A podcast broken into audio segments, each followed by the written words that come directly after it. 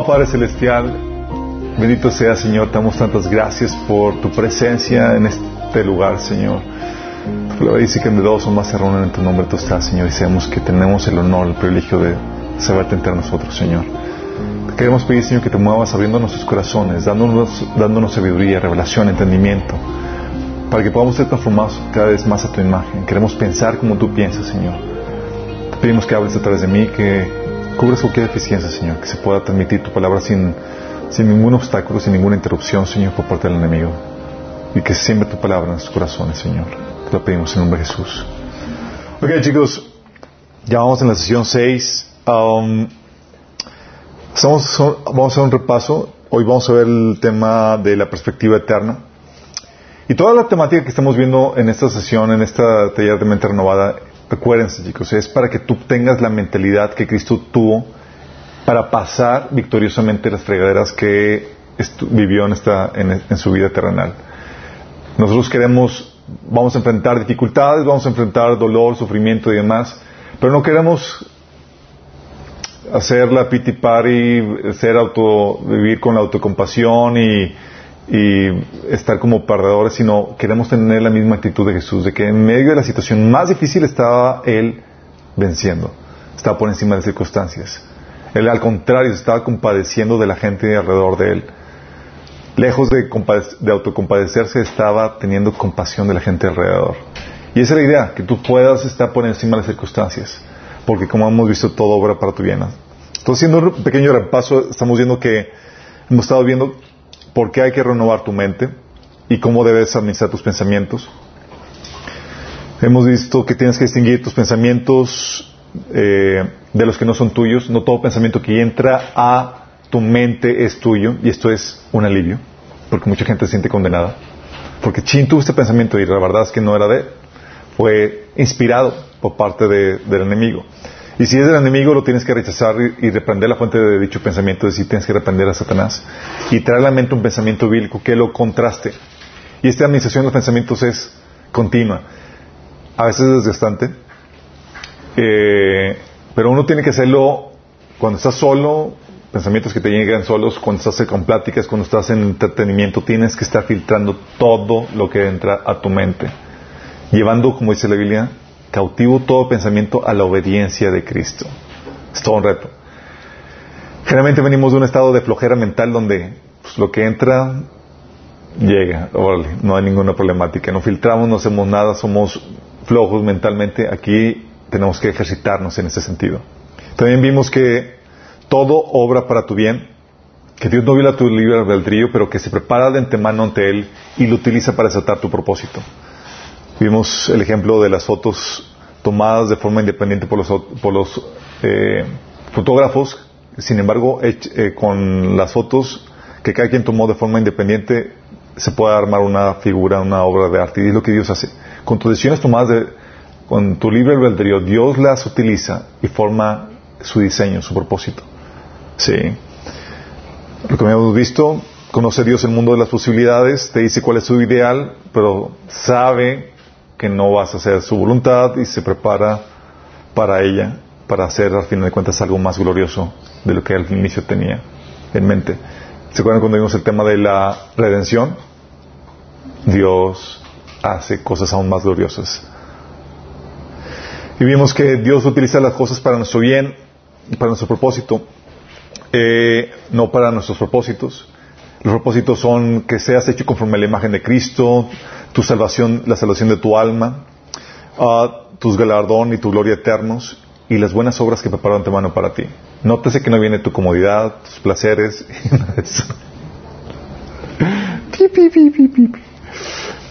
y vimos que y entendimos porque el paradigma cristiano te enseña la razón del sufrimiento y cómo Dios lo redime.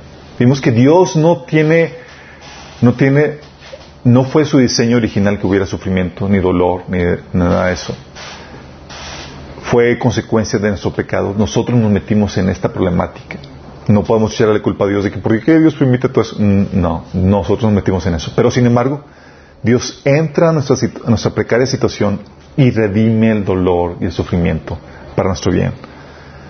Lo utiliza para nuestra salvación, para nuestra santificación, para manifestar el amor verdadero para desatar tus buenas obras que preparan tu mano para ti, para tu glorificación eterna y para conocer y exaltar los atributos de Dios. ¿De qué manera conocerías su provisión, su consuelo, su poder salvador si no estuvieras en una situación que lo requiriera? Tú puedes conocer los atributos de Dios gracias a esta situación que estamos, en las que estamos eh, todos inmersos. También vimos, todo esto chicos es para entender dolor y sufrimiento. Obviamente, esta situación nos lleva a tener una santa resignación a que va a haber dolor y va a haber sufrimiento. Cristianos que dicen, no, pero es que te entregas a Cristo y esa va a acabar todo dolor, todo sufrimiento, todo va para tu bien y todo va a ser maravilloso. Como bien dice Don Joel, si vas a servir al Señor, la Biblia te ¿qué te promete si quieres vivir una vida piadosa en Cristo? Persecución. Te promete persecución, te promete dificultades. De hecho, Jesús dijo que en este mundo tendríamos que aflicciones. ¿Cuántos han vivido ya experimentado la tremenda promesa de Jesús? sí, pero el Señor nos da, una, nos da una esperanza de que hay victoria en medio de esas aflicciones, de esas dificultades. Sí. Y vimos que no solamente tienes que entender la perspectiva del dolor y del sufrimiento, ah, de hecho hay, una, hay un pasaje con respecto al dolor y al sufrimiento. Ups. Eh, hay un ministerio que escribió algo muy padre en cuanto a eso. Sí. Cómo Dios redime esa algo tan terrible como el como el dolor para hacer algo maravilloso. Dice es Kimberly Henderson, Henderson del Ministerio Proverbios 31 lo pone de esta manera. Dice, si Dios hubiera sacado a José fuera de ese pozo, fuera de esa prisión, fuera de ese dolor, habría privado a las naciones del hombre que Dios usaría para librarlos del hambre. Si Dios hubiera sacado a David fuera de la persecución de Saúl, de tener que esconderse fuera de las cuevas, fuera del dolor del rechazo, habría privado a Israel de un rey conforme al corazón de Dios. Si Dios hubiera sacado a Esther de haber sido arrebatada de su única familia, de ser puesta en una posición que ella nunca pidió, del camino de un enemigo feroz y hambriento de poder, habría privado a un pueblo de la mujer que Dios usaría para salvar sus vidas. Si Dios hubiera quitado a Jesús de la cruz, del camino que condujo al sufrimiento y al dolor, del camino que significaría desnudez y golpes, clavos y espinas, habría dejado al mundo entero sin un Salvador, sin salvación, y sin una eternidad, y sin una eternidad sin sufrimiento y sin dolor. Y dice, y yo amigo, quiero sacarte, quiero cambiar tu camino, quiero tener tu dolor, pero ahora mismo sé que estaría equivocado, estaría fuera de lugar. Te estaría decepcionando y privando al mundo con tanto bien. Porque Dios lo sabe, sabe el bien que producirá ese dolor. Él sabe la belleza que creará con esta dificultad. Él te está cuidando y manteniendo incluso en medio de esto. Te está prometiendo que puedes confiar en Él, incluso cuando todo parece más allá de lo que puedas soportar. Entonces, en lugar de intentar sacarte, te estoy levantando. Estoy arrodillado, ante el Padre y le pido que les dé fortalezas para darte esperanza. Le estoy pidiendo que te proteja y te mueva cuando sea el momento adecuado. Le estoy pidiendo que le ayude, que, le ayude a mantenerte en oración y en discernimiento. Le pregunto cómo puedo amarte mejor y ser una ayuda para ti. Creo que Él va a usar tu vida de maneras hermosas y poderosas, maneras que dejarán tu corazón humildemente agradecido y lleno de gratitud por este camino en el que has transitado. Todo el dolor, chicos, como Dios lo utiliza. Se me hizo padre, quiere compartírselos. No solamente vimos eso, vimos también la, perspectiva, la visión espiritual, lo importante que es tener una visión espiritual, porque no solamente para llegar a una conclusión correcta y salir de la pitipari tenemos que estar conscientes de la interacción del mundo espiritual con el mundo físico, que hay demonios, ángeles y Dios interviniendo y moviéndose en nuestros asuntos humanos. También tenemos que tener parte de la visión espiritual que la condición espiritual del hombre, que es esclavo del pecado, que está bajo el dominio de Satanás y camino de destrucción eterna. ¿Se acuerdan? Tú ves a una persona y tengo que estar consciente de la, de la realidad. Por eso tu enemigo físico lo tienes que ver como un prisionero del enemigo que necesita ser liberado. Detrás de él ves al verdadero enemigo que es Satanás y detrás de él ves a Dios utilizando a todos ellos para tu bien. Ves al prójimo. Y eso tienes que entenderlo en mente porque cuando, de hecho, ya lo tuvimos la oportunidad de, usarlo como administración en el proceso de sanidad de una persona la semana pasada o antepasada. Donde, oye, estaba resentida la persona que por qué había tenido esta traición de tal persona. Y yo, ¿qué parte de la Biblia no te das cuenta que el hombre es esclavo del pecado? Dice Pablo que de la condición natural del hombre es que quiero hacer lo bueno, pero no puedo. ¿Sí? Y hago lo malo que no quiero. Y todos estamos en esa situación. Hay ciertas debilidades en las cuales no puedes escaparte y te va a traicionar tu naturaleza pecaminosa. ¿Y quién es el único que pueda liberarte de tu naturaleza pecaminosa? Jesús. Es el único que te puede dar el poder para que tú te encamines en una lucha para vencer y someter a la naturaleza pecaminosa. Pero si el hombre natural, sin Cristo, puede, en lo más mínimo. Entonces ves al hombre y dices, oye, ves al hombre y dices, ¿sabes qué? Ups, lo veo como un esclavo al pecado va a hacer cosas malas, está débil. Oye, pero yo conozco gente muy buena, gente muy buena, ¿por qué? Porque tiene, porque cuando la gente está viendo, cuando hay ciertas presiones, o cuando hay temor al castigo, etcétera, eso lo vimos en el taller de, política y religión, la gente se comporta bien, pero cuando pueda tener la oportunidad de, hacer, de salirse con la suya, donde nadie lo vea, donde no va a haber consecuencias de sus malos resultados, de sus malas acciones de forma inmediata, la gente se, se deschonga. Entonces ves al hombre, lo ves como esclavo del pecado. no solamente eso. Ves que detrás de él, ¿quién lo está utilizando? El chanclas. Tú ya no ves al hombre y dices, es que, pobrecito, es esclavo del, pecado. Tú a quién estás viendo, ya porque tienes la visión espiritual, ¿es a quién? A Satanás, quien es verdaderamente el enemigo. Y tú te metes en una lucha contra quién? ¿Contra el esclavo? No, contra Satanás para liberar al esclavo. Vamos. Y detrás de esto, ves a Dios utilizando todo esto para tu bien. ¿Qué tal las?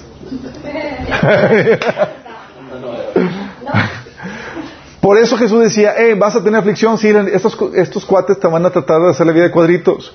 Pero dice, eh, confiad, yo he vencido al mundo y nosotros también juntamente con él lo vencemos. Dice 1 Juan que nosotros vencemos también al mundo.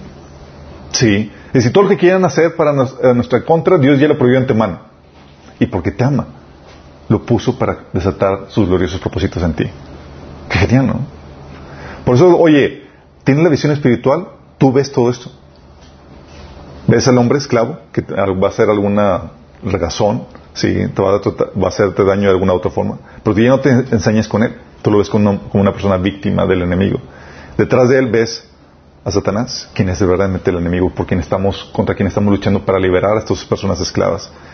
Y sabemos que cualquier cosa que hagan, obran para nuestro bien. Qué glorioso Dios, ¿no? Ante esta situación, arruinada la pitipare. Sí. Con esta visión espiritual de Jesús, por eso, Jesús tenía esta visión espiritual, por eso Él no se fiaba, chicos. Él no se fiaba del ser humano. Juan 2 del 23 al 25, fíjate lo que, dice, lo que dice la Biblia. Debido a las señales milagrosas que Jesús hizo en Jerusalén durante la celebración de la Pascua, muchos comenzaron a confiar en Él. O sea, muchos están creyendo en Él, chicos. Y Jesús, wow, sea, muchos que están entregando, gloria a Dios, aleluya. Versículo 24. Pero Jesús no se confiaba en ellos, porque conocía todo acerca de las personas. No hacía falta que nadie le dijera sobre la naturaleza humana, pues Él sabía lo que había en el corazón de cada persona. Estaba, estaba fascinado Jesús, alegre por lo, porque muchos están creyendo en Él. Estaba viviendo de, mm, mm, con desconfianza. ¿Por qué? Porque Él sabía la condición del ser humano. Entonces no se, no se, no se fiaba, sino que se compadecía. Él decía, dice la Biblia en Mateo 9, del 35 al 36, que recorría Jesús todas las ciudades y aldeas enseñando las sinagogas de ellos y predicando el evangelio del reino y sanando toda enfermedad y toda dolencia del pueblo. Dice, y al ver las multitudes tuvo compasión de ellas, porque estaban desamparadas y dispersas como ovejas que no tienen pastor. Fíjate, ¿qué fue lo que ocasionaba la compasión de Jesús? La condición espiritual. Al ver la condición espiritual de las personas, lo movían a compasión porque estaban como ovejas extraviadas sin pastor. Y esa es la idea, que cuando tú ves a una persona, tú puedes ver la visión espiritual y en vez de enseñarte con ella, generas qué? Compasión. Y ante esa situación, bueno, pues hay compasión, están bajo esclavos del, pecado, hay que encarrilarlos, hay que llevarlos a los pies de Cristo y en el Inter aguantar vara. Como decía Jesús, Lucas 9:41, a generación incrédula y perversa, ¿hasta cuándo tendré que estar con ustedes y soportarlos? es que ya los tenían hasta aquí. Sí. La ventaja que tenemos tú y yo es que, a diferencia de Jesús, tú y yo también necesitamos misericordia. Dice la Biblia que el sumo sacerdote es escogido entre los hombres para representar al pueblo de Dios. Y dice que se puede compadecer del pueblo porque él está sujeto a las mismas debilidades que el resto del pueblo. Tú y yo estamos sujetos a las mismas debilidades que esas personas. Y por eso, con toda confianza, podemos compadecernos de la gente que nos hace alguna rechada. Porque también le queremos compasión. Qué grueso, ¿no? Ok, comencemos el tema hoy.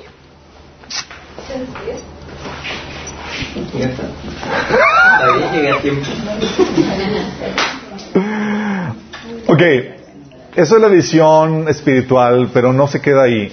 Ante la perspectiva que Jesús tenía para poder vencer, en toda circunstancia, en toda situación, requieres la visión espiritual. La actitud que tenía Jesús ante, esta, ante la vida manifiesta esta perspectiva espiritual de las cosas. ¿Sabes cómo veía Jesús la vida? Por ejemplo, su cuerpo. Dice la Biblia que su cuerpo lo veía como una semilla para sembrarla. Dice Hebreos 10 de 5 a 7. Por eso cuando Cristo vino al mundo le dijo a Dios, no quisiste sacrificios de animales ni ofrendas por el pecado, pero me has dado un cuerpo para ofrecer. ¿No te agradaron las ofrendas quemadas ni otras ofrendas para el pecado? Le dije, he aquí, aquí estoy Señor, aquí estoy yo Dios, he venido para hacer tu voluntad como está escrito acerca de mí en las escrituras. Fíjate qué dice. Dice que no quisiste sacrificios de animales ni ofrendas del pecado, pero me has dado un cuerpo para ofrecer. Y la Biblia dice que somos, que nosotros somos hoy qué? Sacrificios vivos. Y que vamos a presentar nuestros cuerpos como qué? Ofrendas. Ve su cuerpo como una ofrenda. ¿Sí? De hecho, por eso dice Isaías 56. Ofrecí mi espalda a los que me golpeaban. Ofrecí mi espalda a los que golpeaban, mis mejillas a los que me arrancaban la barba. Ante las burlas y escupitajos no escondí mi rostro. ¿Qué estaba haciendo? Estaba ofreciendo su cuerpo. Sí. De hecho, Juan 6:63 dice, el espíritu es el que da vida, la carne para nada aprovecha. Las palabras que yo os he hablado son espíritu y son vida. Hablando de que con toda libertad podamos desgastar nuestro cuerpo. De hecho, Juan 12, 24 dice, ciertamente le aseguro que si el grano de trigo no cae en tierra y muere, se queda solo. Pero si muere, produce mucho fruto. hablando de de invertir o desgastar su cuerpo o llevarlo a la muerte para poder producir mucho más fruto.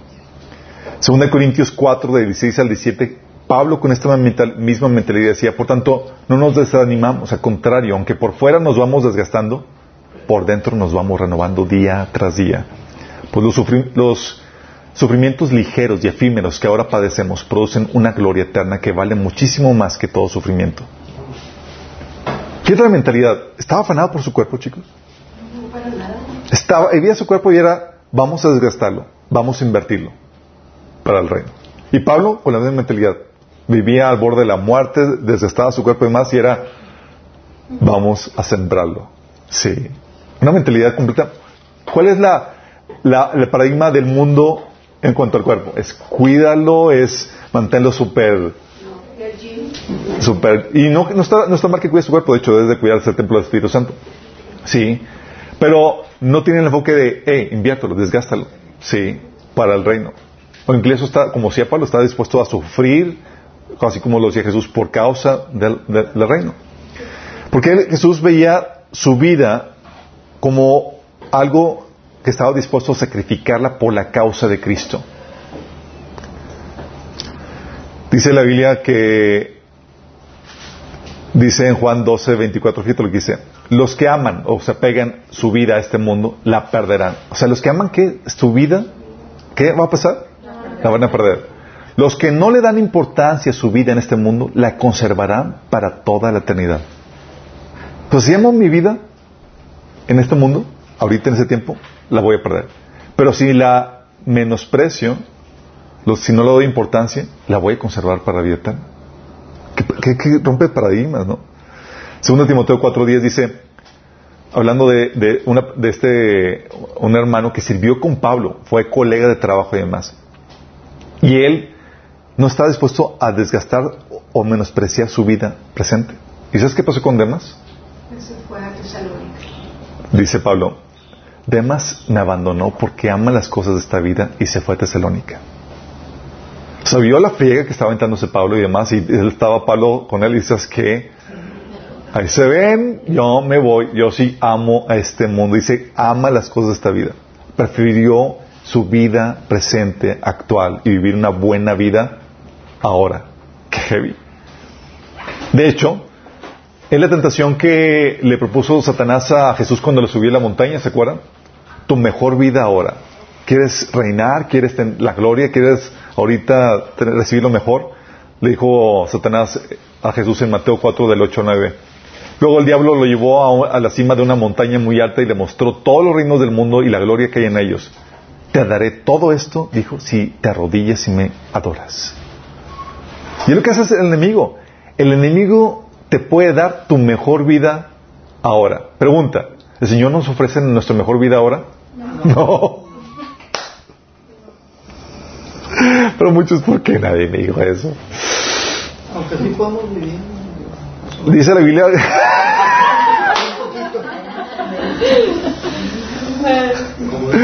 Dice la Biblia que la, que, la, que la piedad ofrece promesas para esta vida y también para la que sigue. Sí.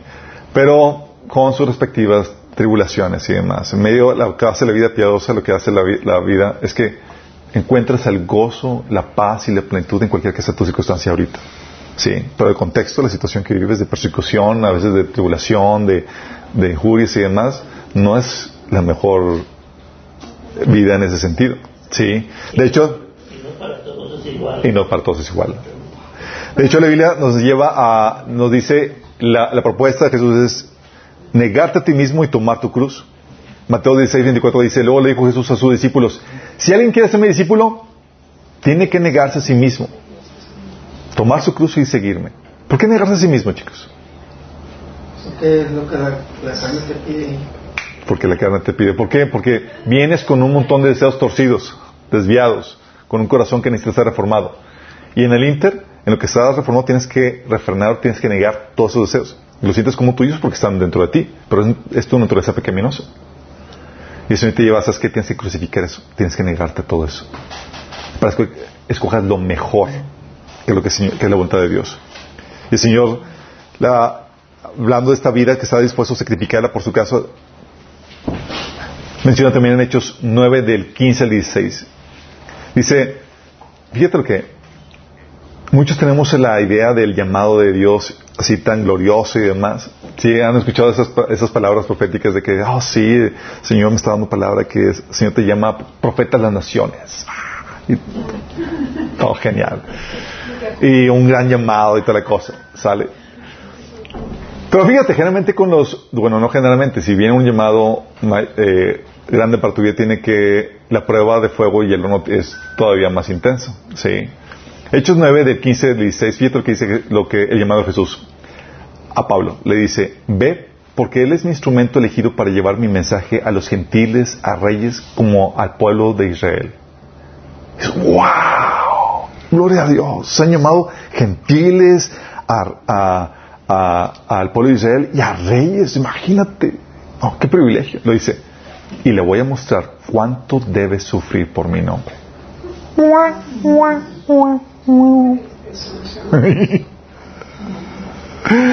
Hablando de, oye, ¿estás dispuesto a sufrir, invertir tu vida en la elaboración de la obra de Dios con el sufrimiento que implica? Hechos 14, 22 dice, es necesario que a través de muchas tribulaciones entremos al reino de Dios. Pablo y Bernabé, esta frase, esta palabra, es con quien, es con que alentaban a los cristianos primitivos. vamos a dar una palabra de ánimo, eh, Bernabé. Sí, vamos a darle una palabra de ánimo. ¿Qué palabra de ánimo tienes para mí? Todos creyentes, vamos a darles una palabra de ánimo. Pues la palabra de ánimo es que pues a través de muchas tribulaciones tenemos que entrar al reino de Dios. Gracias, Pablo.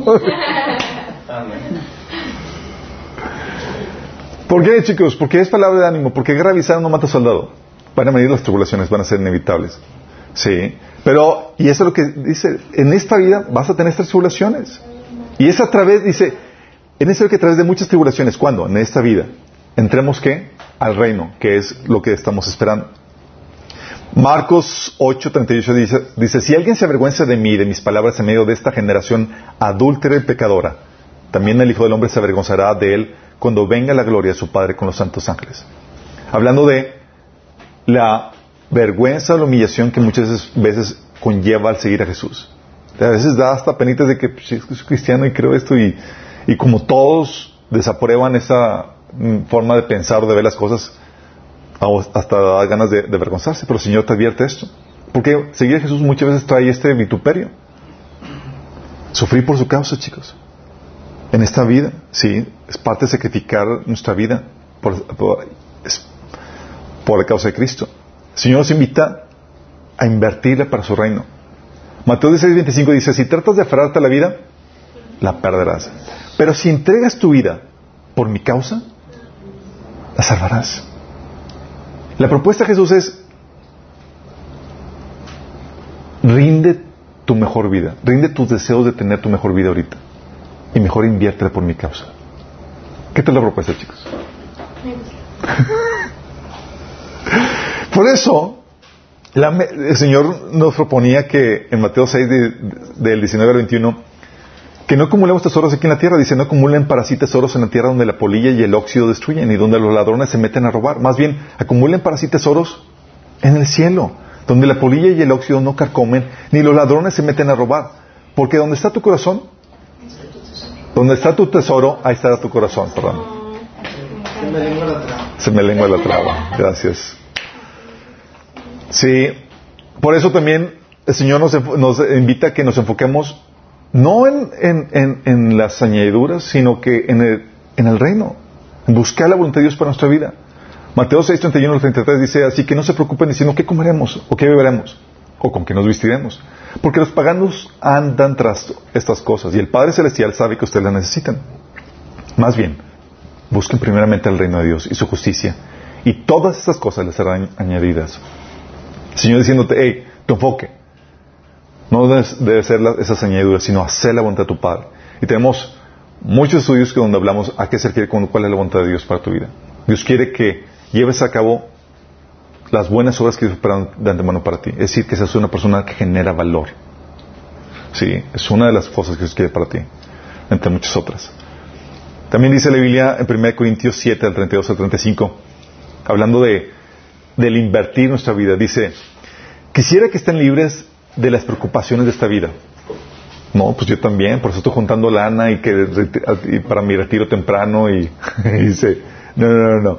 Dice, un soltero puede invertir su tiempo en hacer la obra del Señor y en pensar cómo agradarlo a Él. Pero el casado tiene que pensar en sus responsabilidades terrenales y en cómo agradar a la esposa. Y los casados dicen,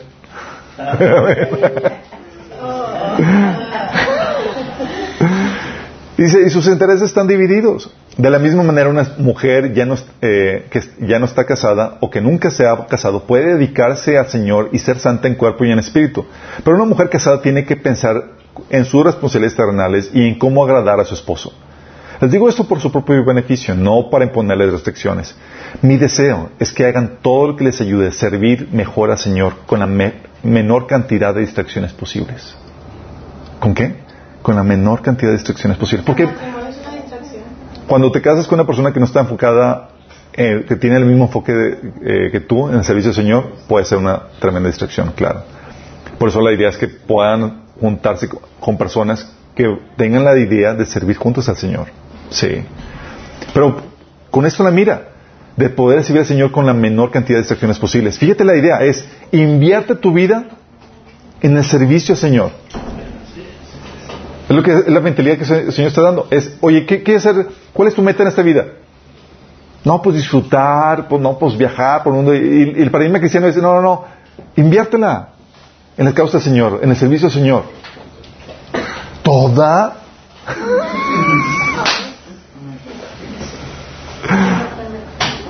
Sí. De hecho, fíjate la mentalidad de Pablo en Hechos 20, 24. Dice, sin embargo, considero que mi vida carece de valor para mí mismo, con tal de que termine mi carrera y lleve a cabo el servicio que me ha encomendado el Señor Jesús. ¿Qué le consumía? ¿Cuál es su propósito? La única razón por la cual está vivo. Llevar a cabo la tarea del Señor. Por eso estamos. Este es un cambio de paradigma. El Señor nos invita a invertir nuestra vida en el reino. Sí.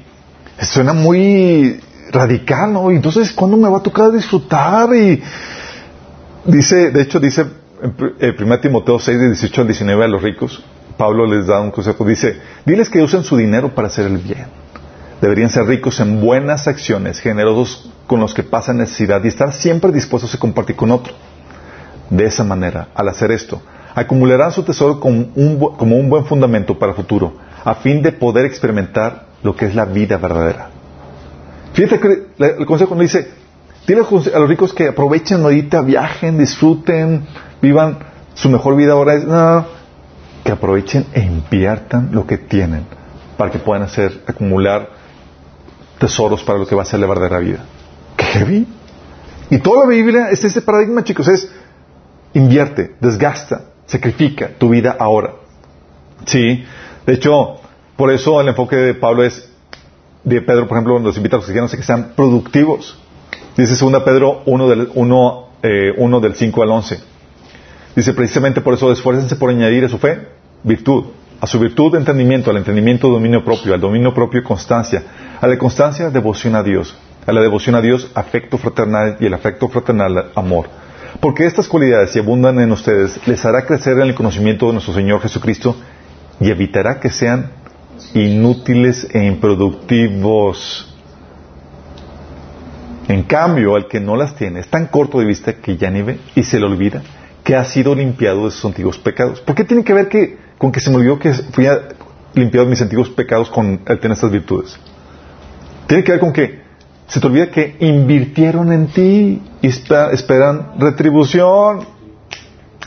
Invirtieron con la sangre de Cristo. Ya no vives para ti, ya no eres tuyo. Ahora vives para la causa de Cristo y se espera que produzcas. ¿Se acuerdan los siervos que se presentan ante el Señor? ¿Qué me trajiste? Eh, eh, eh, lo que me dice el Señor, está. Siervo malo. Sí. Dice, por tanto, hermanos, esfuércense más todavía en asegurarse del llamado a Dios que fue quien los eligió. Si hacen estas cosas, no caerán jamás y se les abrirá de par en par las puertas del reino eterno de nuestro Señor y Salvador Jesucristo. Qué heavy. Esta es la perspectiva a la cual el Señor nos invita a invertir nuestra vida en el, reino. Y nos dice que esta, nos da la perspectiva de que esta vida es efímera, esta fase. Mateo 16, 26 dice, ¿qué beneficio obtienes si ganas el mundo entero, pero pierdes tu propia alma? ¿Hay algo que valga más que tu alma? Hablando de que, oye, ya gané todo lo que quiero, pero se acabó. Pablo le dice a los cristianos de Corintios en el capítulo 7, de, versículo 29 al 31, dice, déjenme decirles lo siguiente, amados hermanos. El tiempo que queda es muy breve. Así que, de ahora en adelante, los que estén casados no deberían concentrarse únicamente en su matrimonio. Los que lloran o los que se alegran o los que compran cosas no deberían ser absorbidos por sus lágrimas, ni sus alegrías, ni sus posesiones. Los que usan las cosas del mundo no deberían apegarse a ellas, pues este mundo, tal como lo conocemos, pronto desaparecerá. ¿Qué te está transmitiendo? Esto es efímero. No te pegues. ¿Estás llorando? Tranquilo, va a pasar rápido. ¿Estás disfrutando? Ni te emociones.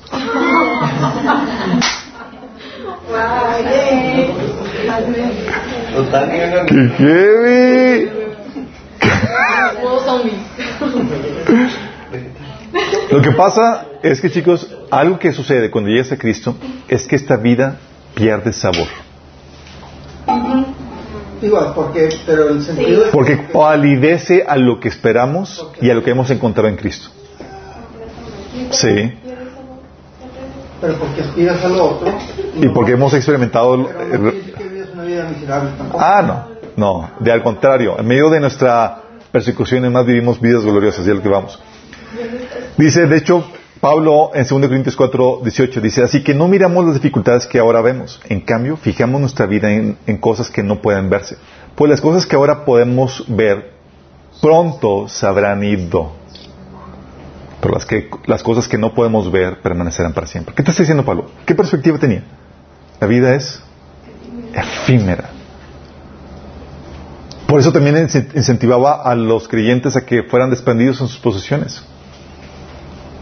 Decía en Lucas 12, del 32 al 34, no tengan miedo, mi rebaño pequeño o manada pequeña, porque es la buena voluntad del Padre darles el reino.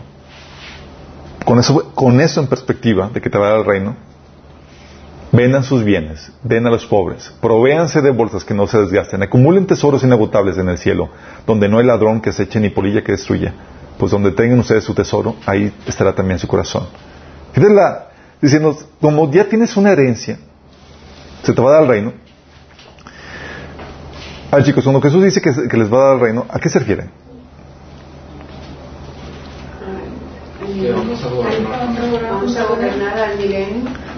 Se refiere al gobierno de Dios en la tierra en un estado de perfección. Venga. Ok. Ese es el reino. También, por eso Jesús, cuando vino aquí, estaba completamente eh, desprendido de, las cosas materiales. Porque se ve que tenía toda una herencia eterna, chicos. De hecho, dice la Biblia en Mateo 8, 20 que los zorros tienen cuevas donde vivir y los pájaros tienen nidos. Pero el Hijo del Hombre no tiene ni siquiera un lugar donde recostar la cabeza. Y hay predicadores que dicen que Jesús era rico, imagínate. Pero te está hablando de, de lo despojado en el que estaba. De hecho, los cristianos primitivos, el despojo de sus bienes lo, sufrían con gozo. Hebreos 10.34 habla acerca de eso. Pero ¿por qué todo esto? ¿Por qué consideran su cuerpo como una algo que sembrar, que desgastar? ¿Por qué consideran nuestra vida como algo, algo a, a, lo que tenemos que estar dispuestos a sacrificar? ¿Por qué tomar nuestras posiciones como cosas para eh, desprendidos? Es algo que mi esposa y yo hemos, hemos tenido que aprender. Des, des, así, despojados y eh, desprendidos de las cosas que tenemos aún de esta vida y demás. ¿Pero por qué? Por una visión clara de la eternidad, chicos. Sin esto, bienvenido la piti party. La vida presente fuera del reino no vale la pena, más que para invertirla para una mayor gloria por la eternidad, chicos. Y es aquí donde dices, oye, ¿por qué tanto desgaste? ¿Por qué tanto sacrificio? ¿Por qué, Señor, dice, dice que estamos dispuestos a, a entregar nuestro cuerpo para, para sacrificio como una ofrenda delante del Señor. Incluso se acuerdan cuando los apóstoles sufrieron los barazos porque los, eh, por parte de los líderes judíos. Ellos salieron gozosos. Entonces, ¿por qué? Oye, te dejaron marcado y demás. Pablo tenía, decía que tenía las marcas de Cristo en su cuerpo, hablando de todos los, todos los eh, latigazos y los flagelazos que, que había vivido, todas las marcas de su, de su sufrimiento. ¿Pero por qué? Como decía Pedro en Mateo 17, 27, dice Pedro, nosotros hemos dejado todo para seguirte. ¿Qué recibiremos a cambio? Clave, chicos. Pregunta clave. Ay, Pedro, qué interesado. todos ustedes y todos nosotros somos por naturaleza interesados, chicos. ¿Por qué? Porque no tenemos, no somos completos emocionalmente. Dependemos o necesitamos recibir para poder dar. El único completo, autosuficiente, es Dios. Sí, por eso tenemos la necesidad de ¿qué voy a recibir a cambio? Sí, y necesitamos recibir y estar llenos para poder dar. Sí. Entonces cuando llega la pregunta de, oye, el Señor dice, sacrifícate, invierte tu vida, entrega, después a ser eh, desprendido con tus posesiones, a desgastar incluso tu, cuerpo por causa del Señor. La pregunta más obvia es, ok, Señor, no veo claro. ¿Y qué vamos a recibir de cambio? Y Pedro lo puso muy claro, hemos dejado todo, Señor, ¿qué onda? ¿Qué no veo claro aquí. Sí, o como dice Pablo en 1 Corintios 15 al 30 y 32, nosotros, ¿por qué nos exponemos al peligro a todas horas? Cada, que cada día muero, hermanos, es tan cierto como el orgullo que siento por ustedes en Cristo Jesús nuestro Señor, que he ganado, si solo por motivos humanos en en Éfeso luché contra las fieras. Pues es que estoy ganando con vivir frente al peligro y desgastarme todo ese tiempo. Y todos que... Uh. y es aquí donde tenemos que tener la mirada en las glorias futuras del reino, chicos. Sí. Tenemos que tener la mirada en las glorias futuras. 2 Corintios 4, 18. Dice, dice, así que no miramos las dificultades que ahora vemos. En cambio, fijamos nuestra vista en las cosas que no pueden verse. ¿Cómo puedes fijar la vista en cosas que no pueden verse? Porque te las describe la Biblia. Y si no los conoces, no puedes visualizarlo. Dice, por las cosas que ahora podemos ver, pronto se habrán ido. Pero las cosas que no podemos ver, permanecerán para siempre. Esto de ver las cosas que no vemos, chicos, eh, por medio de la descripción que da la Biblia, es crucial para poder tener este desgaste, esta vida derrochada por la causa de Cristo. Hebreos 12, 2, de hecho, nos pone eh, como ejemplo Jesús que despreció su vida por el gozo puesto delante de él. Dice, fijemos la mirada en Jesús, el iniciador y perfeccionador de nuestra fe, quien por el gozo que le esperaba, soportó la cruz, menospreciando la vergüenza que ello significaba, y ahora está sentado a la derecha del trono de Dios. ¿Qué tenía delante de él? ¿Qué estaba viendo Jesús? ¿Estaba viendo la cruz? ¿Estaba viendo su sufrimiento? ¿Qué estaba viendo? El gozo que le esperaba después de eso. Toda la gloria, todas las gentes que iba a ser salva, todo el nombre, sobre todo el nombre que se le iba a dar, etc. Lucas 24, 26 de hecho, dice que ¿acaso no profetizaron claramente que el Mesías tendría que sufrir todas esas cosas antes de entrar en su gloria? Jesús veía, sí, claro, el sufrimiento que, sabía que el sufrimiento que iba a venir, pero él veía, que la gloria que iba a venir después de eso. Hebreos 11:75 te da un ejemplo de que no solamente Jesús tenía esa perspectiva. Los santos del Antiguo Testamento, chicos, dice que otros, en cambio, fueron muertos a golpes pues para alcanzar una mejor resurrección, no aceptaron que los pusieran en libertad. ¿Qué estaban visualizando ellos? La gloria que iba a venir después del sufrimiento. Entonces, ¿qué? Oye, Cristo, no, dale, órale. Hasta el final. Dice, más gloria para mí. Hebreos 10.34 dice que sufrían junto con los que fueron metidos en la cárcel y cuando ustedes les quitaron todos sus bienes, lo aceptaron con alegría Sabían que en el futuro les esperaban cosas mejores que durarán para siempre. Es aquí donde, si no tienes la perspectiva eterna de lo que viene en la siguiente etapa de la eternidad, no vas a poder vivir ese tipo de vida que se te demanda como cristiano. ¿Qué cosas? ¿Qué vamos a recibir? Uno, vida eterna vida eterna, chicos. Es decir, vida que no se acaba. Juan 6:40 dice, porque la voluntad de mi Padre es que todo el que reconozca al Hijo, todo el que reconozca al Hijo y crea en Él, tenga vida eterna, y yo lo resucitaré en el día final. Esta, chicos, es la razón por la cual seguimos a Jesús. Muchos yo sé que entramos a la fe cristiana porque nos lo inculcaron y porque y porque la tradición y así nos... pero la verdad es que tenemos que estar conscientes, tenemos que hacernos la pregunta que hizo Pedro, Señor, ¿qué voy a recibir el cambio? Porque el Señor te pide cosas, demanda de ti cosas, demanda un sacrificio y demás, y es, ¿qué voy a recibir? Ah, vida eterna. Vida que no que se acaba. Juan 10, 27 al 28 dice, mis ovejas oyen mi voz y yo las conozco y me siguen y yo les doy vida eterna. Y lo genial de Jesús es que Él ha demostrado que tiene con qué pagar o con qué cumplir lo que prometió. ¿Por qué? Porque Él mismo resucitó, chicos. Si yo te prometo que te voy a hacer rico y me voy de aquí caminando a mi casa porque no tengo ni siquiera para el camión, graves problemas. Pero si Jesús te promete vida eterna y Él mismo resucitó, dices, wow, tiene con qué cumplir. Sí. Juan 5 de 28 a 29 dice, ciertamente y se acerca el tiempo en que todos los que están en las tumbas oirán la voz del Hijo de Dios. ¿De quién? De Jesús. Dice, y resucitarán. Los que hicieron el bien resucitarán para gozar la vida eterna y los que continuaron en su maldad resucitarán para sufrir el juicio. Jesús hablando a los muertos para que resuciten, chicos. Buenos y malos, que quien a su debido tiempo. Dice Romanos 2.7 que Él dará vida eterna a los que perseverando en las buenas obras buscan gloria, honor e inmortalidad. Apocalipsis 2.7 dice que el que venciere le daré de comer del árbol de la vida, el cual está en medio del paraíso de Dios.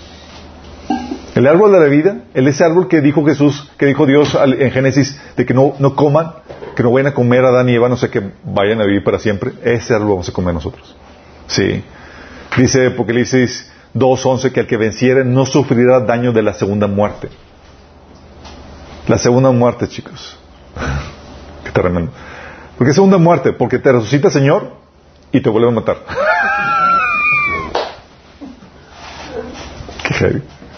Primero Juan 2.17 dice, este mundo se acaba con todo lo que la gente tanto desea, pero el que hace, el que hace lo que Dios le agrada, vivirá para siempre. Vida eterna, chicos. ¿Y has pensado qué vas a hacer con tu vida eterna? ¿Qué tantos proyectos, qué tantas cosas te gustaría hacer? Bueno, es vida eterna en un estado de perfección. Dices, ay, pero el mundo está bien feo, bien desgastado. No, hay mucha enfermedad y vivir tan para siempre en un mundo así, guácala. Bueno, la respuesta de Jesús a Pedro en Mateo 19, del 28 al 29 dice, Pedro le preguntó, Señor, ¿y qué vamos a recibir? Ya, digo, nosotros hemos dejado todo por seguirte. ¿Y qué recibiremos a cambio? Y Jesús le contesta, les aseguro que cuando el mundo se renueve, fíjate, ¿cuándo?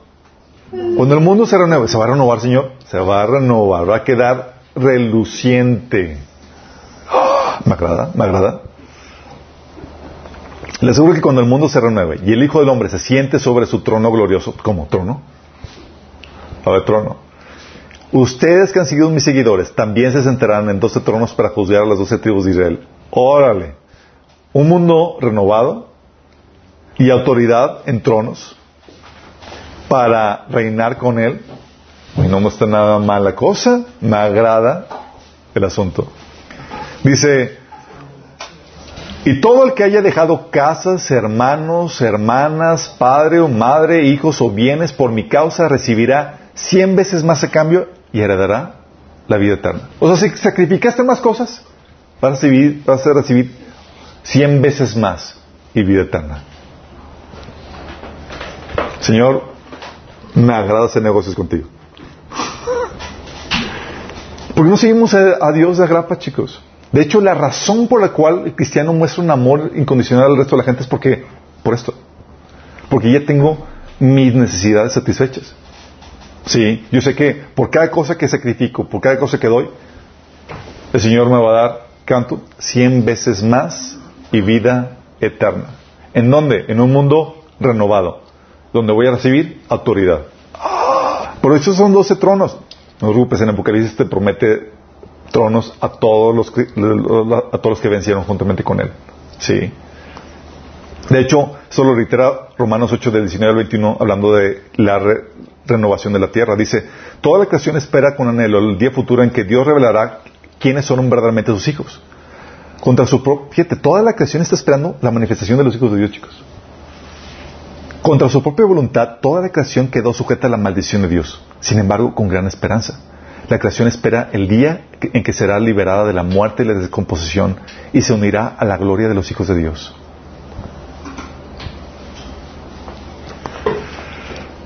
Tu vida eterna, en un estado de perfección, con poder, gloria y honra. Dice la Biblia, Lucas 12:43, Dichoso al siervo cuyo Señor al regresar lo encuentra cumpliendo con su deber. Les aseguro, les aseguro, les aseguro que lo pondrá a cargo de qué? Todos sus bienes. Si el Señor me encuentra haciendo mi labor, ¿qué? Me va a dar autoridad sobre los bienes del Creador. Nada mal. Mateo 25:23 dice, su señor respondió, hiciste bien, siervo bueno y fiel. Has sido fiel en lo poco, te pondré a cargo de mucho más. Ven a compartir la felicidad de tu Señor. O si soy fiel ahorita, ¿qué se me promete? Autoría sobre más. Apocalipsis 2, 17 dice, al que venciere, daré a comer, eh, daré a comer del maná escondido y le daré una piedrecita blanca y en la piedrecita escrito un nombre nuevo, el cual ninguno conoce sino aquel que lo recibe. ¿Se acuerdan que habían platicado que, sim- que- que sim- que simboliza la piedrita? ¿Alguien se acuerda?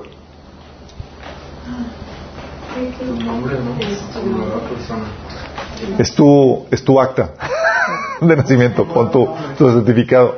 Porque en esta, en esta tierra, ¿quiénes ponen los nombres? Los papás. Y como constancia está en el acta. Bueno, en el, en el reino dan una piedrecita. Y como ya eres hijo de Dios, ¿quién te pone tu nombre? Y nos van a repetir. no sé si sabe repetir.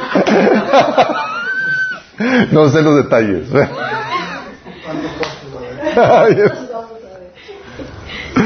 No creo que se repite, ¿no? Dice el Apocalipsis 2 del 26 al 27 y al 28, al que venciere y guardare mis obras hasta el fin, yo le daré autoridad sobre las naciones y le regirá con vara de hierro y serán quebradas como vasos de alfarero, como yo también la he recibido de mi Padre y le daré la estrella de la mañana. Apocalipsis 3:5, al que venciere será vestido de vestiduras blancas y no borraré su nombre del libro de la vida y confesaré su nombre delante de mi Padre y delante de sus ángeles. O sea, famoso delante de Dios y los ángeles. Te voy a presumir. Te va a presumir. Qué lindo. Aquí un don nadie y en el cielo, en el reino, famoso. Apocalipsis 3:10, por cuanto has guardado la palabra de mi paciencia, yo también te guardaré de la hora de prueba que ha de venir sobre el mundo entero para probar a los que moran sobre la tierra. Apocalipsis 3:12, a todos los que salgan vencedores los haré columnas en el templo de mi Dios y nunca más, más tendrán que salir de ahí. Ok, cuando dice que te va a hacer columna, no te va a hacer columna literalmente. ¿Vamos? Solo que entiendes eso. Dice, qué aburrido estar tú parado ahí. presente. Señor, ya me cansé. No. No, cuando habla de hacer columnas va a ser persona prominente dentro del reino de Dios. Acuérdate que el templo de Dios somos que la iglesia. ¿Va? Y cuando te dice que hay columnas va a ser una figura de autoridad dentro de ese grupo de personas redimidas. ¿Va? Ok, para que se entienda. A los que salgan vencedores les haré columnas en el templo de mi Dios y nunca tendrán que salir de ahí. Yo escribiré sobre ellos el nombre de mi Dios y sobre ellos y ellos serán ciudadanos de la ciudad de mi Dios, la nueva Jerusalén que desciende del cielo y de mi Dios. Y también escribiré en ellos mi, nom- mi nuevo nombre. Apocalipsis 3:21. Al que venciere le daré que se siente conmigo en mi trono, así como yo he vencido y me he sentado con mi Padre en su trono. Daniel 12:3 habla acerca también de eso. Dice, los sabios resplandecerán, resplandecerán con el brillo de la bóveda celeste. Los que instruyen a las multitudes en el camino de justicia brillarán como las estrellas por toda la eternidad. Vas a brillar. Entonces vas a recibir poder, gloria, honra, autoridad. Y ahí vas a celebrar con los grandes. Dice Lucas 12:37. Dichosos los siervos a quienes su Señor encuentre pendientes de su llegada. Créanme que se ajustará la ropa, hará que los siervos se sienten a la mesa y él mismo se pondrá a servirles. Mira, tu Señor sirviéndote. ¡Qué honor! Está, está, de loco. Señor, la sal, por favor. Está raro, no, no me imagino eso. Mateo 8, 11 dice, yo digo que vendrán muchos de oriente y de occidente se sentarán con Abraham, Isaac y Jacob en el reino de los cielos. ¿Te imaginas? Porque dice, ¿y usted quién es, Señor? Dice, yo soy Abraham. ¡Ah! Con gafete, por favor, Señor. O con revelación del Espíritu. Heavy, ¿no? Mateo 12 del, del 12, 22 del 12 al 13 dice, hablando de esta boda, de esta celebración, amigo, ¿cómo entraste aquí sin el traje de boda? Hablando que va a haber algunos redimidos que no van a participar de esto. Le dijo, el hombre se quedó callado. "Eh, ete, ete". Entonces el rey le dijo a los sirvientes, átenlo de pies y manos y échenlo afuera a la oscuridad donde habrá llanto y rechinar de dientes. ¿Cuáles son las vestimentas, chicos, para la boda? Tus buenas obras, las obras que el Señor te puso a hacer. Sí. Y hay gente que sí es algo por gracia, pero no hizo nada para su Señor. Qué heavy. Pero dice de, lo donde es el llanto Hay dos interpretaciones de eso. Uno dice que son que se pierden por la eternidad y otros que se refiere a que están lejos de la gloria de Dios, o sea, no van a ser los que están cerca de, de la, de la presencia del Señor. O sea, cuando dice Señor, haga un comité de que, oye, vamos a, a- a hablar asuntos de reino y demás, te apunten a ti, a ti, a ti y a los otros fuera. O sea, los de panzazos van a estar ahí por allá. Pero Exactamente. dice que no va a haber llanto, entonces no puede haber gente que... No, puesto que va a haber llanto, Dios te va a tener que consolar. Sí. Entonces, sí, a haber. Primera, primera Juan 2, obviamente el llanto es al inicio. Sí, pero el Señor te consuela. Primera Juan 2, 28 dice, ahora hijitos permaneced en Él porque para que cuando se manifieste tengamos confianza para que en su unidad no nos alejemos de Él avergonzados. La gente llega el Señor y tú, todo lo que sé que tenés que hacer y no lo hice. Por andar pajareando. Sí. Sabía que tenía que atender al llamado Señor, sabía que tenía que hacer y sabía, tenía que, sabía que, sabía que tenía que avanzar en el discipulado y no avancé, Señor.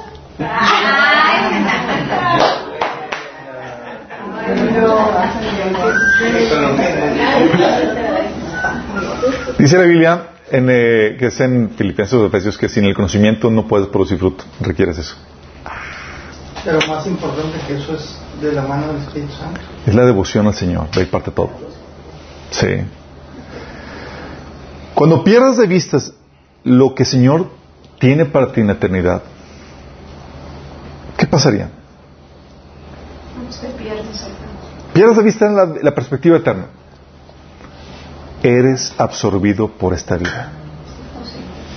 Sin la perspectiva eterna, vives como cualquier mundano.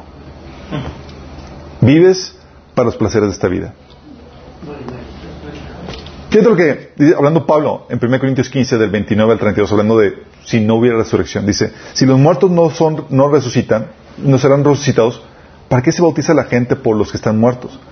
¿Para qué hacerlo a menos que los muertos algún día se resuciten? La gente, oye, me convertí por testimonio de, de una persona que murió. Entonces, digo, ¿por qué convertirte? ¿Por qué bautizarte?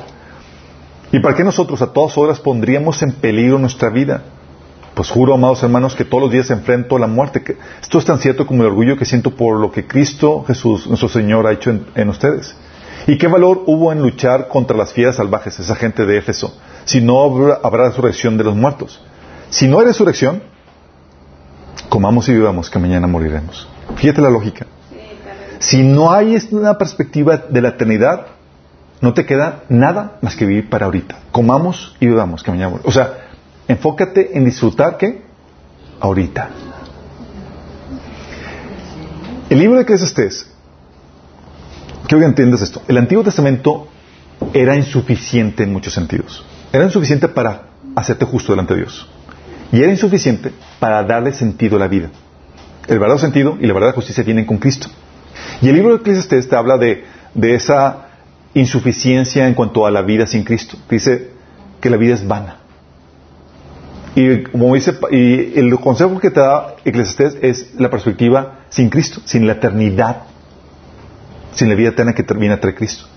Y ahí Eclesiastés dice, no encontré sentido de la vida más que disfrutar de esta vida lo más que puedas. Sin la perspectiva eterna, esa es la lógica. Si vas a morir, abócate a disfrutar lo más que puedas porque es lo único que tienes. ¿Y qué sucede? Sin esta perspectiva eterna, Mateo 13, 22, las semillas que cayeron entre espinos representan los que oyen la palabra de Dios, pero muy pronto el mensaje queda desplazado, se les olvida. Queda desplazado por las preocupaciones de esta vida y el atractivo de la riqueza, así que no se produce ningún fruto. Fíjate, producen riqueza y producen muchas cosas que son afanes de esta vida, pero fruto para Dios, no. Porque no tienen la, están buscando primero el reino, no, están buscando primero las cosas de este mundo. Filipenses 3, del 17 al 19 dice, amado, hermanos, sigan todos mi ejemplo y fíjense en los que se comportan conforme al modelo que les hemos dado. Como les he dicho a menudo, y ahora lo repito hasta con lágrimas, muchos se comportan como enemigos de la cruz de Cristo. Su destino es la destrucción. Adornan al Dios de sus propios deseos y se enorgullecen de lo que es su vergüenza. Solo piensan en lo terrenal.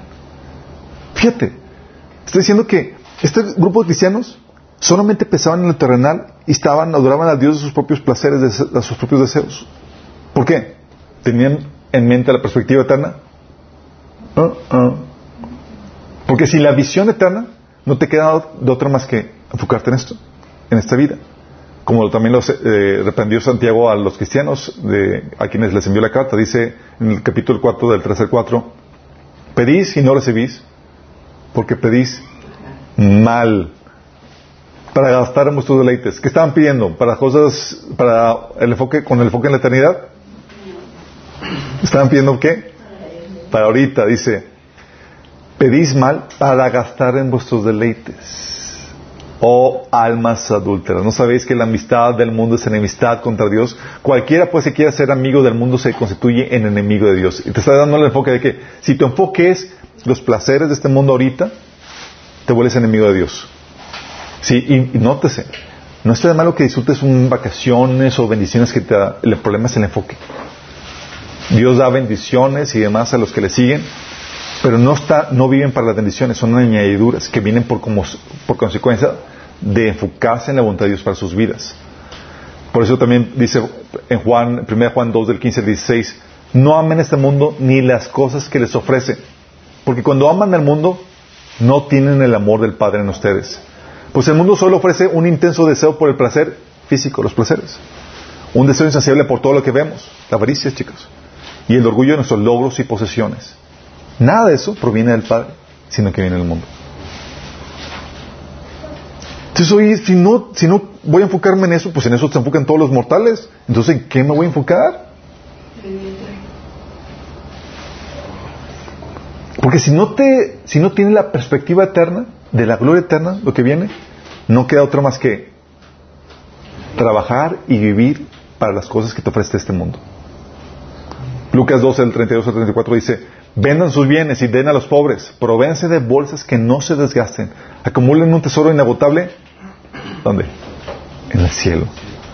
Donde no hay ladrón que se eche ni polilla que destruya. Pues donde tengan ustedes su tesoro, ahí estará también su corazón. ¿Y qué pasa? Vives para, hacer esta vida, no inviertes en tu eternidad. Sin la perspectiva eterna. Pues no lo tienes en, la ecuación. ¿Cómo vas a invertir para la eternidad? Fíjate lo que dice Jesús en Lucas 12, del 15 al 21. Mirad, guardaos de, de, toda avaricia, porque la vida del hombre no consiste en la abundancia de los bienes que posee. También le refirió una parábola diciendo, la heredad de un hombre rico había producido mucho. Y él pensaba dentro de sí diciendo, ¿qué haré? Porque no tengo dónde guardar mis frutos. Dijo, esto haré. Derribaré mis graneros y los edificaré mayores. Y, haré, y guardaré todos mis frutos y mis bienes. Y diré a mi alma, alma, muchos bienes tienes guardados para muchos años. Repósate, come, bebe, regocíjate. Pero Dios le dijo, necio, esta noche vienen a pedir tu alma y lo que has provisto, ¿de quién será? Así es el que hace para sí tesoro y no es rico para con Dios. Señor, por fin conseguí la casa de mis sueños y demás y, ups, viviste para esta vida, los placeres de este mundo ahorita y perdiste de vista lo más importante que es lo eterno, lo que no se ve. Por eso, como dice Pablo en Corintios 15, que está ligando ese asunto, como hay resurrección, como hay vida eterna, ¿qué te lo dice? Dice, si no hay resurrección, comamos y bebamos que mañana moriremos. Y luego reprende a los creyentes que estaban con esas ideas. Dice, no se dejen engañar por los que dicen semejantes cosas, porque las malas compañías corrompen el buen carácter. Hablando de, no hay resurrección. Hablando de, esto es todo lo que tenemos. Piensen bien sobre lo que es correcto y dejen de pecar. Pues para vergüenza les digo que algunos de ustedes no conocen a Dios en lo absoluto. no, chicos, si tú recibes una carta de Pablito, te ponías a temblar. El pecado es el aguijón, en el versículo 56 dice, el pecado es el aguijón que termina en muerte y la ley le da el poder al pecado. Pero gracias a Dios, Él nos da la victoria sobre el pecado y la muerte por medio de nuestro Señor Jesucristo. Por lo tanto, fíjate, dice, nos da la victoria sobre el pecado y qué? La muerte. Por eso es resurrección, chicos. Y la conclusión de Pablo en el versículo 58. Por lo tanto, mis amados hermanos, permanezcan fuertes y constantes, trabajen siempre para el Señor con entusiasmo, porque ustedes saben que nada de lo que hacen para el Señor es inútil. ¿Por qué? Porque hay recompensa para la eternidad. Pero sin esta perspectiva eterna, no inviertes y te pierdes lo que va a ser la verdadera vida. Mateo 16 del 25 al 26 dice, porque todo el que quiera salvar su vida, la va a perder. Y todo el que pierda su vida por causa de mí, que la va a hallar. Porque ¿qué aprovecha el hombre si gana todo el mundo y pierde su alma? Hablando de, si estoy dispuesto a perderla, invertirla, voy a, voy a ganar la vida. ¿Qué está hablando? De la vida eterna. Y eso es lo que el Señor nos invita, a estar dispuestos a invertir nuestra vida ahorita. Entonces, si pierdes de vista la visión eterna, eres absorbido por esta vida porque esto es lo único que tienes. ¿Y sabes qué pasa? Cuando eso sucede, las tormentas de la vida duelen más. ¿Cómo que duelen más? Ujú. Primera, la Biblia te dice que eres digno de lástima, más que cualquier otra persona del mundo. Porque tú como cristiano que vive para las cosas de este mundo, eres digno de mayor con- conmiseración. Dice 1 Corintios 15, 19. Si nuestra esperanza en Cristo es solo para esta vida, somos los más dignos de lástima de todo el mundo. ¿Por qué? Porque la vida que Dios demanda de ti implica sacrificio en, la en el tiempo presente. No te permite disfrutar vida ahorita. Con todos sus placeres y con todos sus lujos y demás, al contrario, te invita a desgastarla. Y si es eso, pues eres, digo, pues es la, única esperanza que tenías era para vivir tu mejor vida ahorita, digno de lástima. O sea, abres la puerta a la autocompasión. Señor, servirte cuán difícil es, pobrecito de mí y demás. Y empieza la piti party. Y hay gente que empieza así, chicos.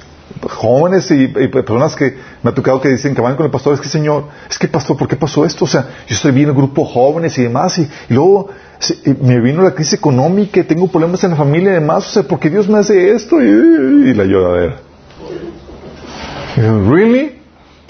O sea, estás trabajando, estás viviendo, estás gastando tu vida para tu mejor vida ahorita. Pues sí. No, tienes que volver a leer la Biblia. Y hay cristianos que sí pasan, se entregan al Señor y empiezan las, pruebas y dice, no, de haber sabido esto, pues no me hubiera entregado a Cristo. ¿Me han escuchado? Sí.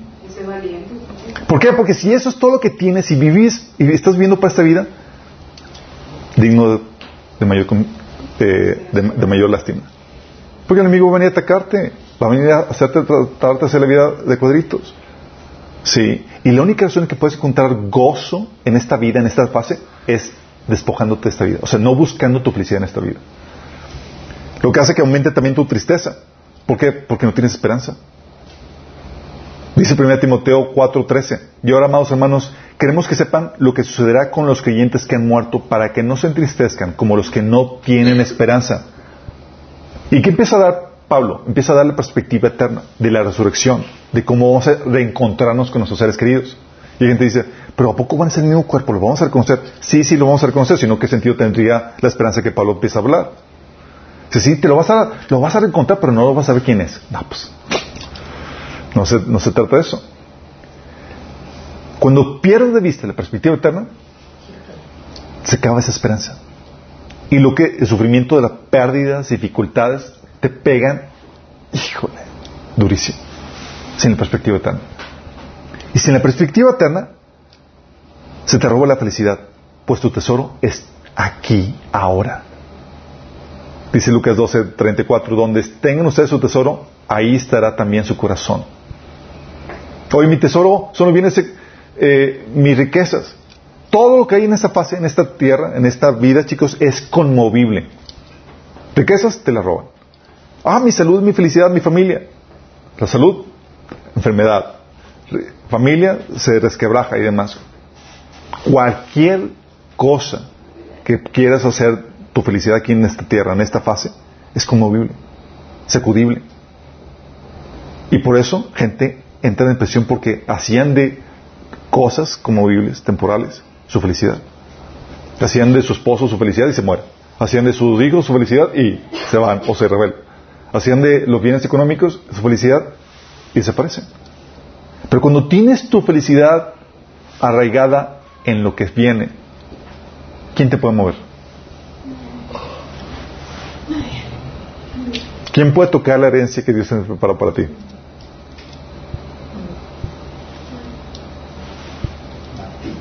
Nada. Con la perspectiva eterna en la mira, ¿puedes sentir que te echan a perder la vida, chicos? No. ¿Por qué no? Aquí les comento lo que comenté eh, anteriormente, que tu caso es como si le quitaran un peso a Carlos Slim. Te arruinaron la vida, chicos. ¿Qué significa eso para ti que vas a vivir para siempre? Un peso. Y un peso es mucho. Carlos Slim, 50 mil millones de dólares. Le, le robaste un peso al tipo. No, mi peso. Mi peso. Y así somos de lloricones nosotros, chicos. El Señor Jesús te está prometiendo vida eterna. Dice, es que el Señor me frustró una vida. O sea, el ideal que tenía me lo arruinaron. Y, ¿really? O sea, te estoy prometiendo una verdadera vida en esta profesión, llena de gloria, esplendor, poder, autoridad y honra. Y tú estás llorando por esto. O sea, pierdes de vista la, la perspectiva eterna y te hundes. ¿Lloras por tu moroso peso? Sí. Jesús dice en Juan 6:40, porque la voluntad de mi Padre es que todo el que reconozca al Hijo y crea en Él tenga vida eterna. Yo la eterna en el día final. Lo que dice.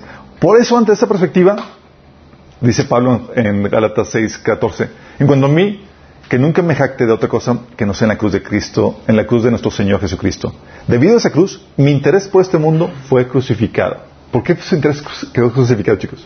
¿Dónde tiene su interés? En los reinos, chicos. Que pasaba dificultades y demás decía, yo no veo las cosas este, ahorita te, temporales, veo las cosas que no se ven, las cuales son eternas. Trabajaba para eso, chicos. Si mi interés por este mundo fue crucificado y el interés del mundo por mí también ha muerto. O sea, me convertí en un adaptado. Inadaptado. O sea, ya no, ya me convertí, o sea, me hacen fuchi. Lo que Jesús decía en Mateo 16, 25, todo el que pierda su vida por causa de mí, la hallará. O sea, puedes sentir que echaron el perder la vida. O sea, perdí, Señor, la causa por ti, por tu causa. Me humillaron, me despojaron, me dieron... Ah, justamente la vas a hallar. Tengo una verdadera vida para ti.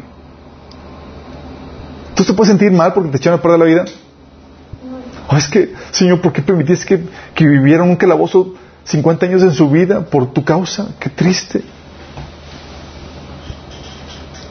Triste. Entonces, ¿con cuánta gloria se va a, a resucitar el tipo? ¿Sabes cuánto va a vivir? Triste, tú y yo, que no hemos tenido el privilegio de sacrificar tanto para nuestro Señor. Y ante la relación de lo, relación de lo efímero, cuando sabemos que la esta vida es efímera, el efecto del sufrimiento disminuye, chicos. Estás sufriendo y dices, tranquilo, esto va a durar poco. Por eso Pablo decía, lo quiero decir, hermanos, que no, no queda poco, nos queda poco tiempo. De aquí en adelante, los que tienen esposa deben vivir como si no lo tuvieran, los que lloran, como si no lloraran. Los que se alegran, como si no se alegraran. Los que compran algo, como si no lo, no lo poseyeran. Los que disfrutan de las cosas de este mundo, como si no disfrutaran de ellas, porque este mundo, en su forma actual, está por desaparecer. ¿Te das cuenta de la actitud de Pablo? Esta vez, yo estoy allá. Esto ya está por acabarse. De hecho, ya, estoy cerrando el Kilchanger. Sí. Es que estoy sufriendo. Pablo, ah, es que tanto la perspectiva de la, esta vida efímera, con el dolor y sufrimiento que conlleva, y con la perspectiva de la gloria eterna, hace que cambie todo. De hecho, al contrario, te llenas de gozo al saber que eso nos otorga una mejor eternidad. 2 Corintios 4 del 7 al 18 dice, pues nuestras dificultades actuales son pequeñas y no durarán mucho tiempo. De hecho, una le leí a una, una, hermana esto. Decía, no son pequeñas. Dios. La Biblia dice que sí. No, es cierto. Estaba así llorando conmigo. Yo digo, ¿por qué no salen pequeñas? Porque lo único que veía era esto. Y ahora. Dice, nuestras dificultades son pequeñas y no durarán mucho tiempo. Sin embargo, nos producen una gloria que durará para siempre y que es de mucho más peso que las dificultades. Así que no miramos las dificultades que ahora vemos. En cambio, fijamos nuestra vista en cosas que no pueden verse. Pues las cosas que ahora podemos ver pronto se habrán ido, pero las, que, las cosas que no podemos ver permanecerán para siempre. Romanos 8, 18, de hecho dice, de hecho considero que en nada se comparan los sufrimientos actuales con la gloria que habrá de revelarse en nosotros.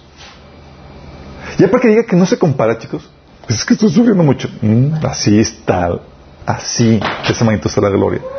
1 Corintios 15, 58 dice, por tanto, hermanos, permanezcan fuertes y constantes, trabajen siempre para el Señor con entusiasmo, porque saben que nada de lo que hacen para el Señor es inútil. Hablando Pablo de que eh, exponía su vida a peligro constantemente, que enfrentó las tierras de Éfeso y demás, decía, hey, nada de esto es en vano. Al contrario, añade un mayor gloria para mí. Con esta perspectiva en mente, es entonces cuando puedes emular la actitud de Cristo. ¿Por qué te pide Cristo? Dice Pablo que debemos eh, imitar la actitud de Jesús. ¿Cuál actitud? Filipenses 2, del 5 al 11, que dice, la actitud de ustedes debe ser como la de Cristo Jesús, quien siendo por naturaleza Dios, no consideró el ser igual a Dios como algo que aferrarse. Por el contrario, se rebajó voluntariamente tomando naturaleza de siervo y haciéndose semejante a los seres humanos. Y al manifestarse como hombre, se humilló a sí mismo y se hizo obediente hasta la muerte y muerte de cruz. Por eso, Dios lo exaltó hasta lo sumo y le otorgó el nombre que está sobre todo nombre, para que en el nombre de Jesús se doble toda rodilla en el cielo y en la tierra y debajo de la tierra, y toda lengua confiese que Jesucristo es el Señor para la gloria de Dios Padre. Fíjate la actitud. ¿Qué hizo Jesús? Descendió del trono y se humilló. ¿Se acuerdan cuando vimos la serie de Sabiduría Culta? Vimos que el camino a la grandeza es, es descendiendo. Esa mayor humillación. Porque el éxito de Dios no es el éxito del mundo. El éxito de Dios es hacerlo ante Dios cuando nadie lo ve, nadie lo aprecia, cuando es difícil y implica humillación. Y el Señor dice, ¿cómo lo podemos hacer? Si tienes la perspectiva eterna, tú sabes que a mayor pago, a mayor costo, a mayor humillación, a mayor sacrificio que realizas, ¿mayor qué? Gloria. Y como Jesús se humilló hasta lo sumo, se le dio un nombre que es sobre todo nombre. Pero pudo hacer eso gracias a que tenía la perspectiva eterna, chicos. Si pierdes la perspectiva eterna, vas a sufrirle. Sí. Porque estás viviendo para obtener tu mejor vida ahora. Yo veo situaciones donde, oye, sacrificios que que he hecho por la causa de, Jesús, en vez de, ay, piti pares, wow, Señor, qué privilegio y qué gloria va a traer. Sí. Puedo tomar la misma actitud de Jesús de sacrificarme, de humillarme por la causa de Jesús, sabiendo que va a traer qué? Una gloria eterna. Por eso es importante la esperanza a la que hemos sido llamados, chicos. Es importante que la tengas presente. Dice Efesios 1, 18, dice, pido también que les, sea que les sean iluminados los ojos de los corazones para que sepan a qué esperanza Él los ha llamado. ¿Cuál es la riqueza de su gloriosa herencia entre los santos? Porque si tú no sabes la esperanza, vas a vivir para ahorita, para las barticas de este mundo ahorita. Y la pity party va a estar rampante así a todo lo que da. Porque en esta vida va a haber sacrificios, dificultades y demás, y en vez de tener la mirada puesta en el gozo que está delante de ti, que viene después de esta vida temporal, vas a estar con la pity party. Por eso Pablo decía, mi oración es que les sean iluminados los ojos para que sepan la esperanza al que les ha llamado, cuál es la gloriosa herencia entre los santos. ¿Y qué dice la Biblia que ha preparado para nosotros? Corintios dice que cosas que ojo no ha visto, ni, ni oído ha oído, ni ha subido el corazón a la mente del hombre, son las cosas que Dios ha preparado para los que le aman. Es decir, cosas que son increíbles. ¿Has visto los memes de que, de que, eh, este, que ponen ahí nivel Dios cuando están exagerando algo? Bueno, así es la situación. La recompensa va a ser nivel Dios, así de huge. Por eso es importante tener estudiar escatología, chicos. La profecía es fin, lo que, lo que Dios ha, las glorias que Dios tiene preparadas en el futuro para nosotros. Tener una idea sumamente clara de las glorias que están por venir y que vamos a heredar es crucial para que puedas estar dispuesto a sacrificar esta vida presente. Si no, ¿con qué ganas vas a sacrificar, chicos? Sí. Y muchos, ¿sabes por qué no sacrifican? Porque tienen la idea de que en el cielo, vamos a estar en el cielo, en un eh, una forma etérea, sin cuerpo, con arpas cantando alabanzas por toda la eternidad. Qué aburrido y qué flojera. Dice que vamos a estar en un coro por toda la eternidad y relevo tras otro y, y todo, y va a estar genial y tú, ¿En serio?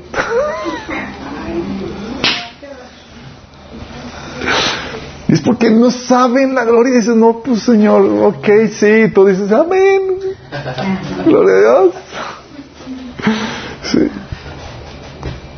Cuando nada que ver, se trata de disfrutar la vida que Dios otorga, que nos ha dado, las delicias de la creación de Dios al lado de nuestro Creador. Sí. Tienes el caso, por ejemplo, de Tesalónica. Pablo compartió el Evangelio por, les compartió a los de Tesalonicenses el Evangelio por tres fines de semana, chicos. ¿Tú qué tema escogerías en tres fines de semana? El juicio.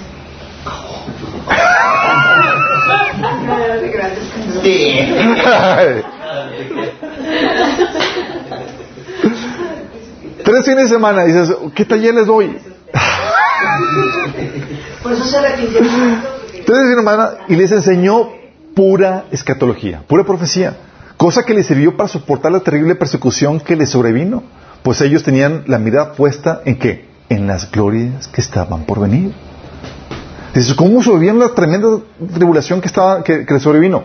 Porque Pablo les dijo todas las glorias que venían, chicos. De hecho, dice en primera Tesalonicenses 1.10, Pablo escribiéndoles, después de que supo cómo les fue, dice, también me comentan, reporta, el reporte de Timoteo, cómo ustedes esperan con ansias la venida desde el cielo del Hijo de Dios, Jesús, a quien Dios levantó a los muertos. ¿Qué estaban? ¿Eran una iglesia que expectante qué? De la venida.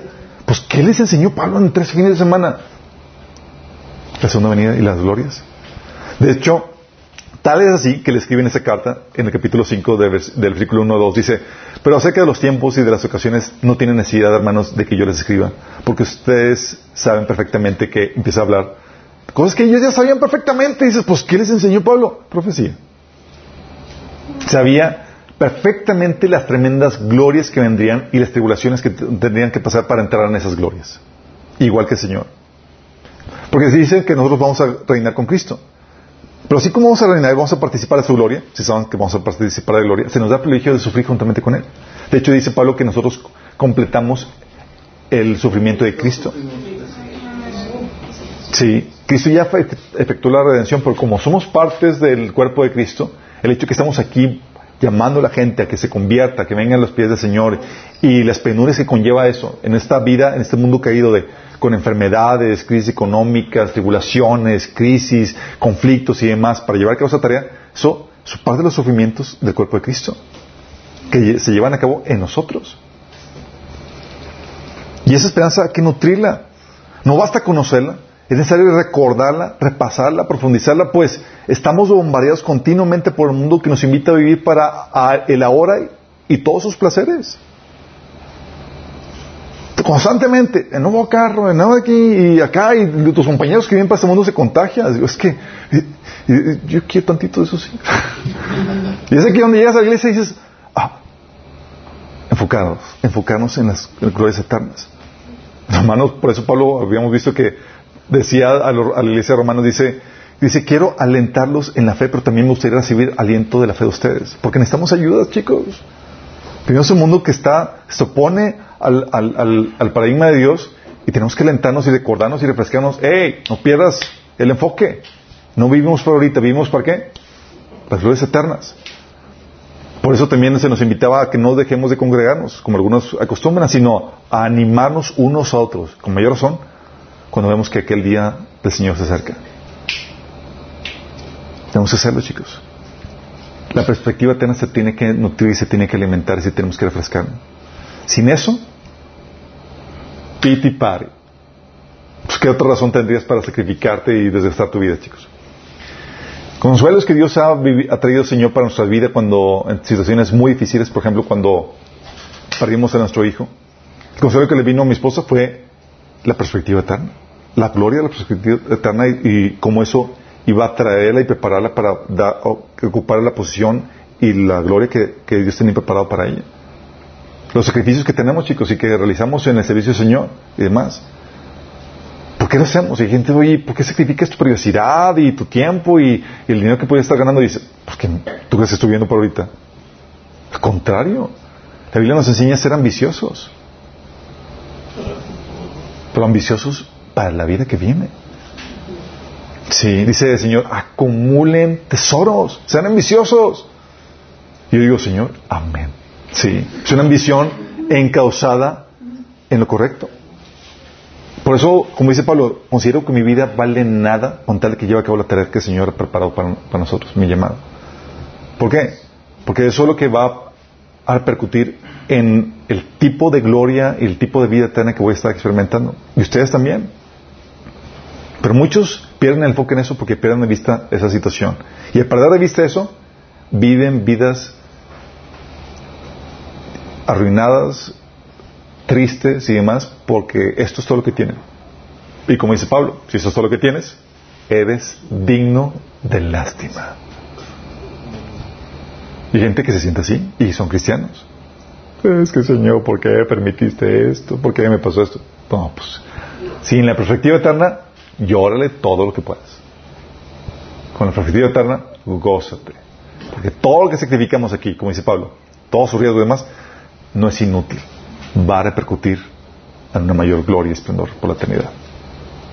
Con eso, con esa perspectiva, chicos, con la perspectiva que hemos estado viendo de, oye, tenemos que administrar los pensamientos. Jesús reprendía cualquier intento de piti pari que le querían inducir. Señor, eso no te contestan. Parte de mí, Satanás. Sabiendo que todo obra para su bien. Sabiendo que todo, que Dios redime el dolor y sufrimiento y que desde la perspectiva espiritual puedes compadecerte del prójimo porque lo sabes o lo conoces, esclavo del enemigo utilizado por Satanás. Pero que Dios lo utiliza para tu bien. Cuando sabes que Dios utiliza a tu enemigo para tu bien, te compadeces del, del, del, enemigo, así como Jesús decía también con Judas. Yo voy de acuerdo a lo que se ha escrito acerca de mí, pero hay de él por quien es entregado. Hasta se compadecía de su enemigo. Y con la perspectiva eterna, te lleva a desprenderte de esta vida y a gozarte de las tribulaciones y dificultades que vives, porque sabes la tremenda gloria que va a tener sobre tu vida. Esta mentalidad es lo que le decía Jesús, está por encima de circunstancias, chicos. A vencer este mundo. Como decía Pablo, decía Juan, que lo que vence este mundo es nuestra fe. Es el entendimiento, la relación que Dios nos ha dado, que nos lleva, que nos posiciona por encima de cualquier cosa que este mundo quiera hacer contra de nosotros. Por la gloriosa esperanza que Dios nos ha dado. ¿Qué pasaría si no supiéramos cómo Dios obra todo para nuestro bien? Si no tuvieras la visión espiritual de las cosas, si no tuvieras la perspectiva eterna, hundidísimos. Hundidísimos. Pero Dios nos da estas tremendas esperanzas, gloriosas promesas, las cuales nos podemos aferrar para salir de cualquier atolladero en que nos encontremos. ¿Terminamos con una oración? Amado Padre Celestial, te damos gracias porque nos das gloriosas promesas en Jesús que nos posicionen por encima de toda circunstancia, porque nos llevan a ser más que vencedores, Señor. El mundo, Señor, puede fingir dolor, puede fingir pérdida económica, material, Señor, pero tú nos posicionas por encima de todo eso, Señor, sabiendo que tenemos una herencia indestructible en los cielos y una vida eterna. Cualquier cosa que pueda hacer el enemigo, nuestra vida temporal, Señor, es una nada, Señor. Nosotros, al igual que tú, Señor, al igual que Pablo, menospreciamos esta vida, Señor y la invertimos para tu reino, Señor, porque tenemos la mirada puesta en las glorias que vienen y que vendrán, Señor, con tu reino, Señor, que está pronto por llegar. Ayúdanos a tener esto siempre en mente, Señor. No permitas que nos convirtamos como la gente de este mundo, viviendo para las cosas de este mundo, Señor, para los placeres de este mundo, sino que estemos siempre dispuestos a sacrificar, Señor, esta vida, a invertirla, para que podamos, Señor, experimentar lo que va a ser la verdadera vida. Ayúdanos, Señor, en eso te lo pedimos, en nombre de Jesús.